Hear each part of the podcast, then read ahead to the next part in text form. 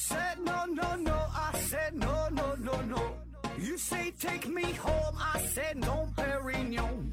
You said no, no, no. I said no, no, no, no. No, no, no, no.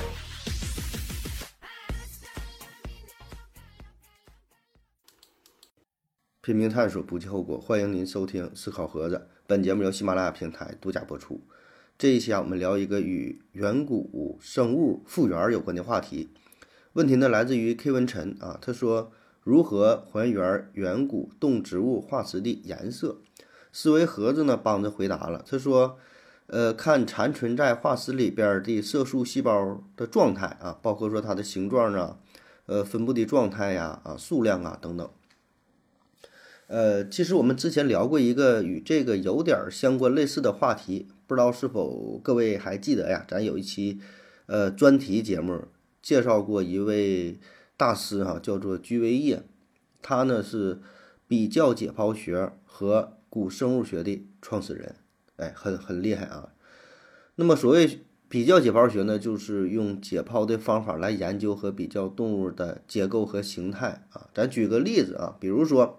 咱们挖到了一个猛犸象的化石，啊，其实就是一个骨头架子了，对吧？也没有肉，没有皮肤了啊。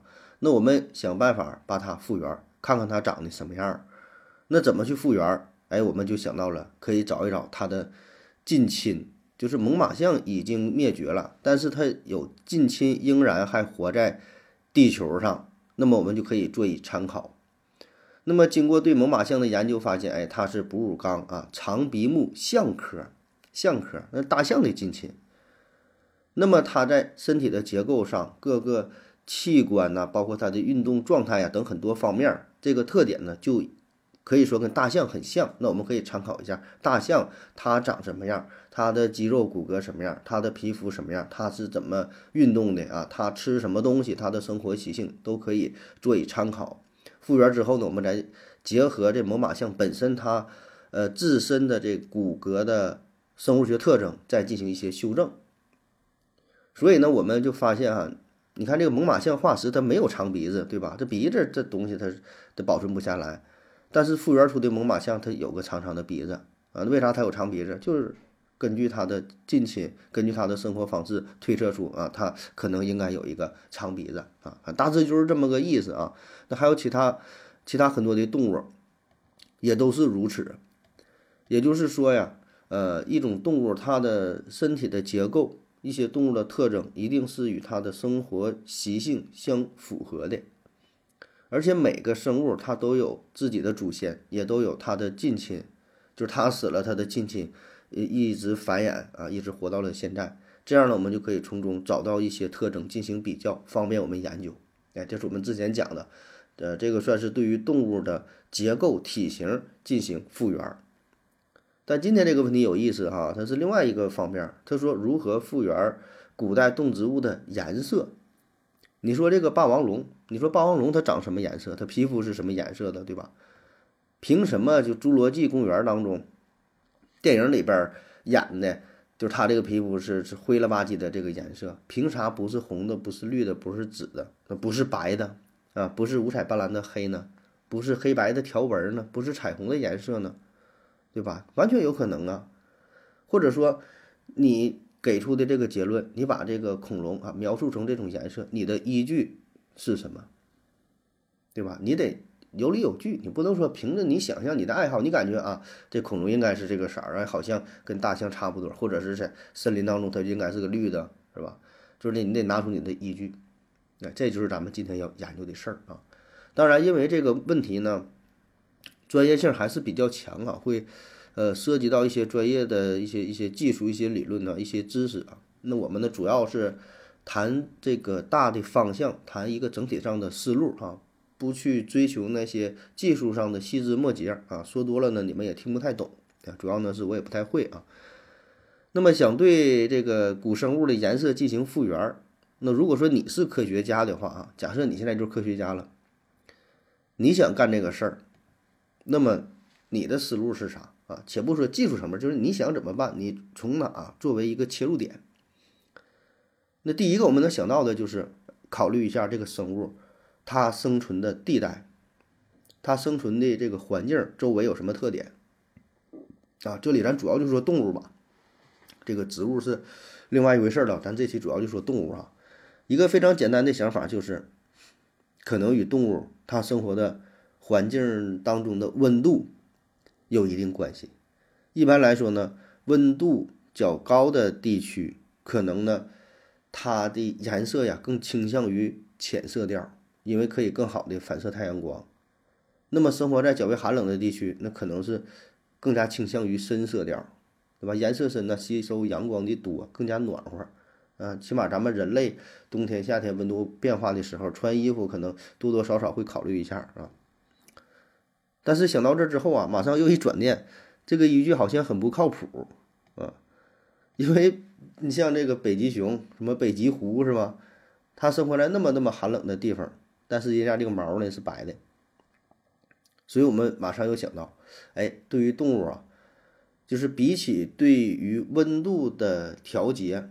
好像周围的环境要影响更大啊，就是这个环境，呃，可以让这个让这个动物，呃，动物会考虑到怎么隐藏自己、保护自己，就是所谓的动物它都有自己的这个保护色，就是往往动物的皮肤啊都是与周围的环境很相似、很协调的，可以隐藏自己，对吧？不管说。它是面对自己的天敌要隐藏自己，还是说面对猎物它要去追击的话，它想把自己潜伏起来，这都有优势。你想想，狮子老虎那么厉害，那基本是这这金那个金字塔塔尖食物链顶端了。那它在草原当中，它这个皮肤还是一种保护色，对吧？它谁也不怕，它咋还保护，对吧？它得追别人。你看，这又是一个重要的参考依据，对吧？如果我们能够知道这个动物生活在哪的话，哎，我们可以。考虑一下啊，周围的环境是啥？那它的皮肤可能跟这个环境比较相似啊，这是一个出发点。当然了哈，这里边有很多的反例，对吧？很自然就能举出来很多的例子啊，比如说像这个斑马，你说它长得有点太特殊了，黑白相间的条纹，那是非常非常另类啊，玩的是朋克这种感觉哈。当然哈，这个这个斑马确实是奇葩啊。咱说多数的动物吧，它的皮毛跟周围的环境。还是比较协调的哈，当然了，人家斑马它这种装束其实也很协调，也是有着很好的伪装作用啊。那么想到这儿呢，我们好像朝着问题 又往前迈进了一步，是吧？但是呢，这又产生了一个新的问题，就是这个动物的毛的颜色吧和皮的颜色，它有的时候也不是统一的，它俩可能还是完全相反的。就比如说刚才说的这个北极熊，北极熊的这个毛啊，它是白色的啊，更准确的说，它应该是这种透明，相对透明点儿，然后是由它中空的结构，哎，它是为了便于保暖啊。但是呢，北极熊的皮确实是黑色的，为啥它的皮是黑色的？哎，这就是最开始说的那个原因，这皮是黑色的，真的就是为了吸收更多的能量，呃，吸收更多的热量。那为啥毛是白的呢？跟人学长没毛是吧？这就是为了更好的隐藏在冰天雪地当中，哎，所以你看哈，我们从呃这个吸收热量啊，从环境啊这两个角度可以分析啊，可以在一定程度上给我们带来一些提示啊，但是这一定不精准，对吧？而且你想啊，就是在同一片森林当中，有那么那么多的鸟类，咱看这个鸟的这个颜色各种各样，它们生活在同一片区域呀。但是颜色却千差万别，所以呢，你单纯考虑环境、考虑温度啊，提供的线索非常非常有限，非常非常不靠谱。那么怎么办？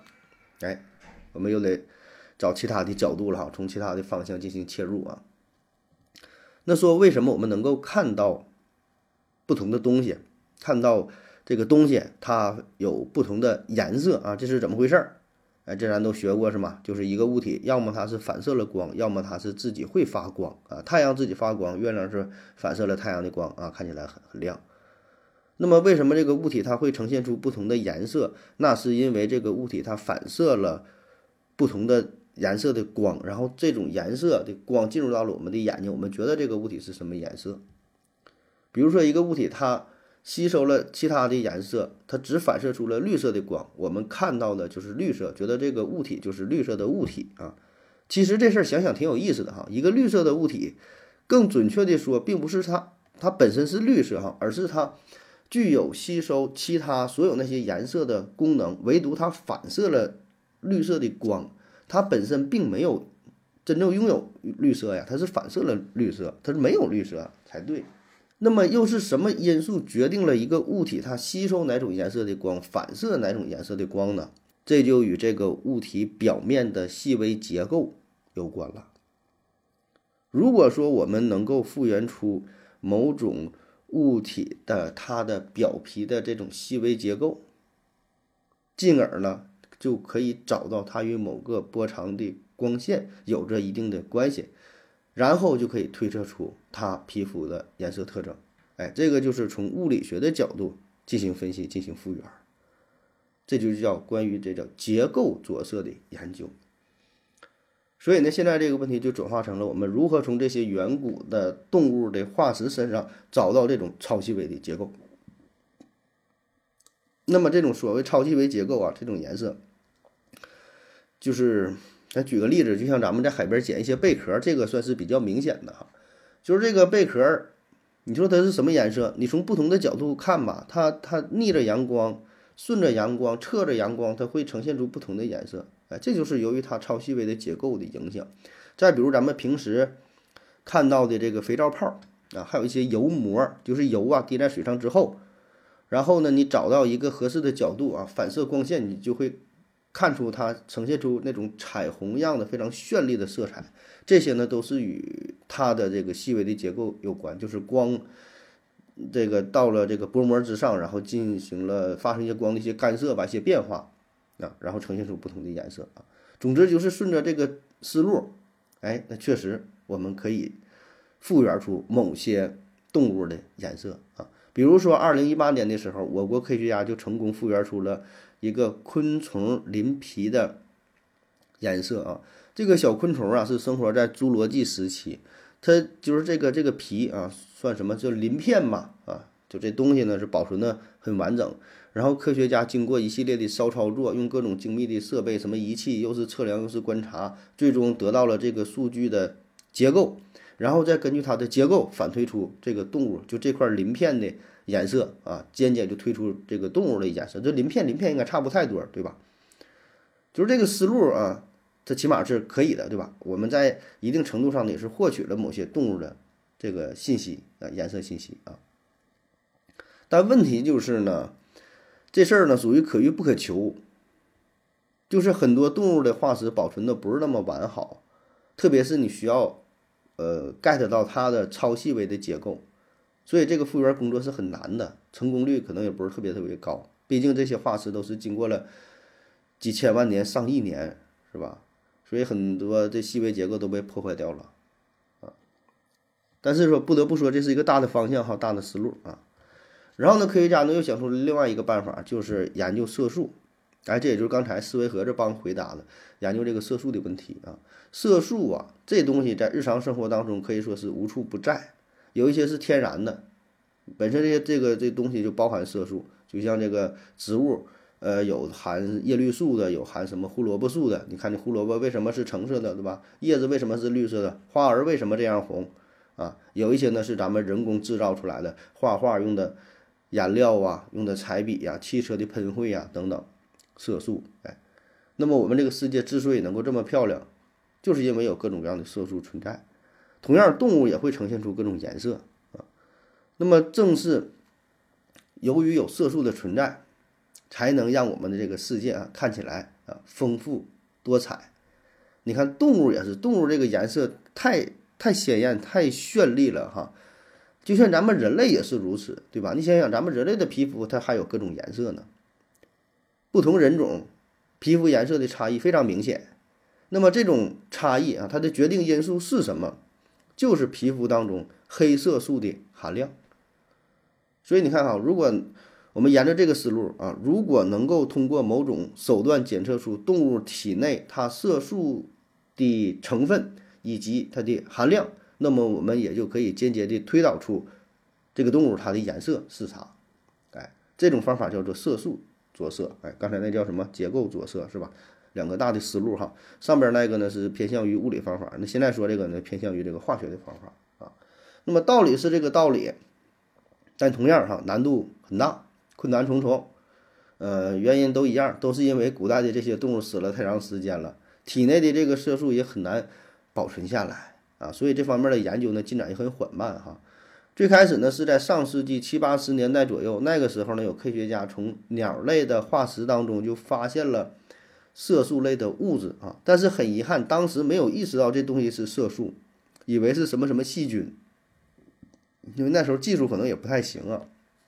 就没就没注意这个事儿，又过了十多年吧，科学家才想过来啊，这东西应该是色素吧，就就才注意到了哈，然后又重新进行研究，啊，通过这种方式对动物呢进行进行复原啊，这方面就是咱们国家做的也挺好的啊，在二零一零年的时候，我国科学家呢就是在这个鸟类啊化石的身上也是发现了这些色素体，然后也是开启了利用色素复原，呃，远古动物颜色的大门。啊那么常用的色素有几种呢？咱简单介绍介绍吧啊，不说那么专业的哈，大致了解一下也就可以了。第一个哈，这咱经常听说的黑色素，黑色素这在自然界当中也是非常常见，特别是咱们哺乳动物的毛发当中，就咱这个头发，哎，还有鸟类的羽毛当中，还有这个脊椎动物的表皮结构都有大量的黑色素。同时呢，这黑色素还会存在于视网膜，就咱这视网膜不黑的吗？对吧？包括说身体的一些器官，像你大脑啊、肝脏。很多区域都有。那么具体来说呢，黑色素又可以分为两种，一个叫真黑色素啊，一个叫褐黑素啊。一个真黑，一个是一个一个不那么黑，是吧？真黑色素呢，主要可以产生从深棕色到黑色的色调的这么一个这么一个颜色的控制啊。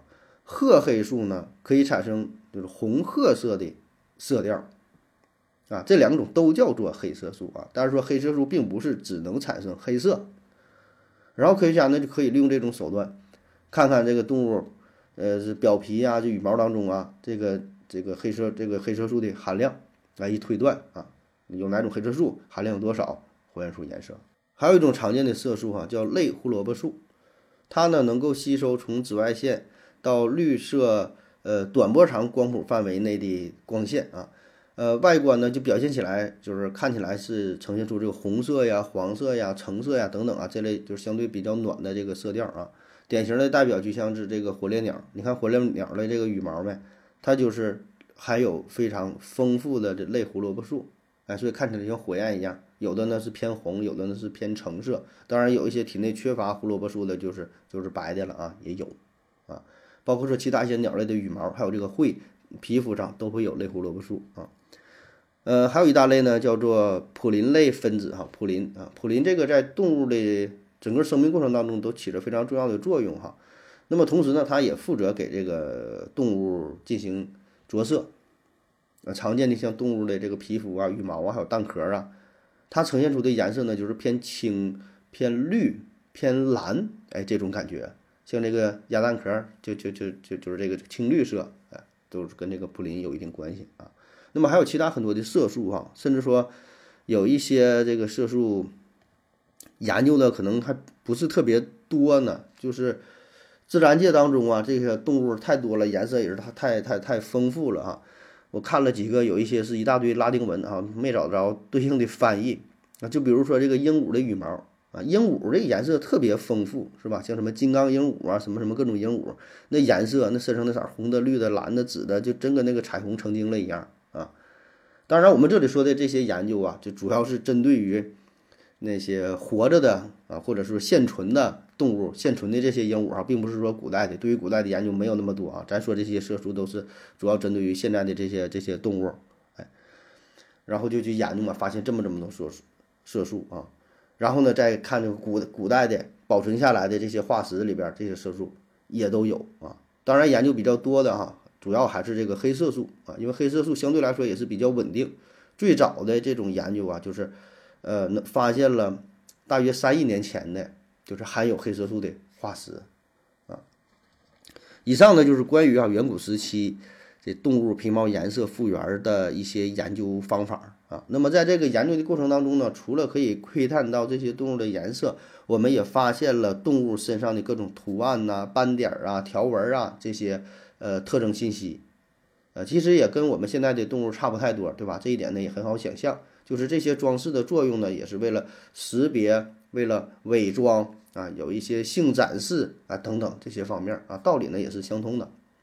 当然，虽然我们现在有了现在有了这么多这个这个研究的方法啊，也取得了一些进步啊，但是离真正复原远古动物的真实颜色。还有很大的距离，只能说是刚刚打开了一扇门，但是还有很长的路要去走啊。一方面呢，就是因为远古的化石本身这个数量就很有限；第二呢，就是在能够发现的这些化石当中，保存很好的又很少啊。说能展现出这些超细微的结构、残存着合适的色素这种化石，那太少了。所以这事儿可遇不可求啊，不是说你想复复这个复原哪个动物就复原哪个动物，这玩意儿就看捡到了哪个化石啊。那还有一点呢，就是我们现在只能根据现有的这个线索、现有的这个这色素啊、这个结构进行复原，难免呢就会出现一片概全的这种情况。因为什么呢？比如说人家这个动物有五种颜色，那我们只发现了它三种色素，只复原出了三种颜色啊，就现存的比例、现存的这个发现的信息非常少，呃，难免呢，那你就没法真正说复原出它的颜色是啥啊。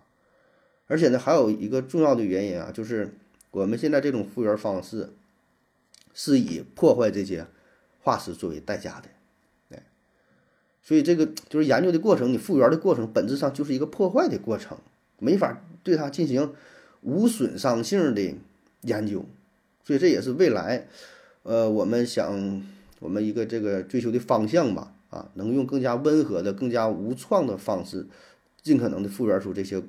呃，古生物，呃，动植物这个这个这个化石，我们先找到这种方法会更好一些。要不然你研究一个破坏一个，研究一个破坏一个也不行啊。那好了，好，以上就是今天的全部内容，感谢各位的收听，谢谢大家，再见。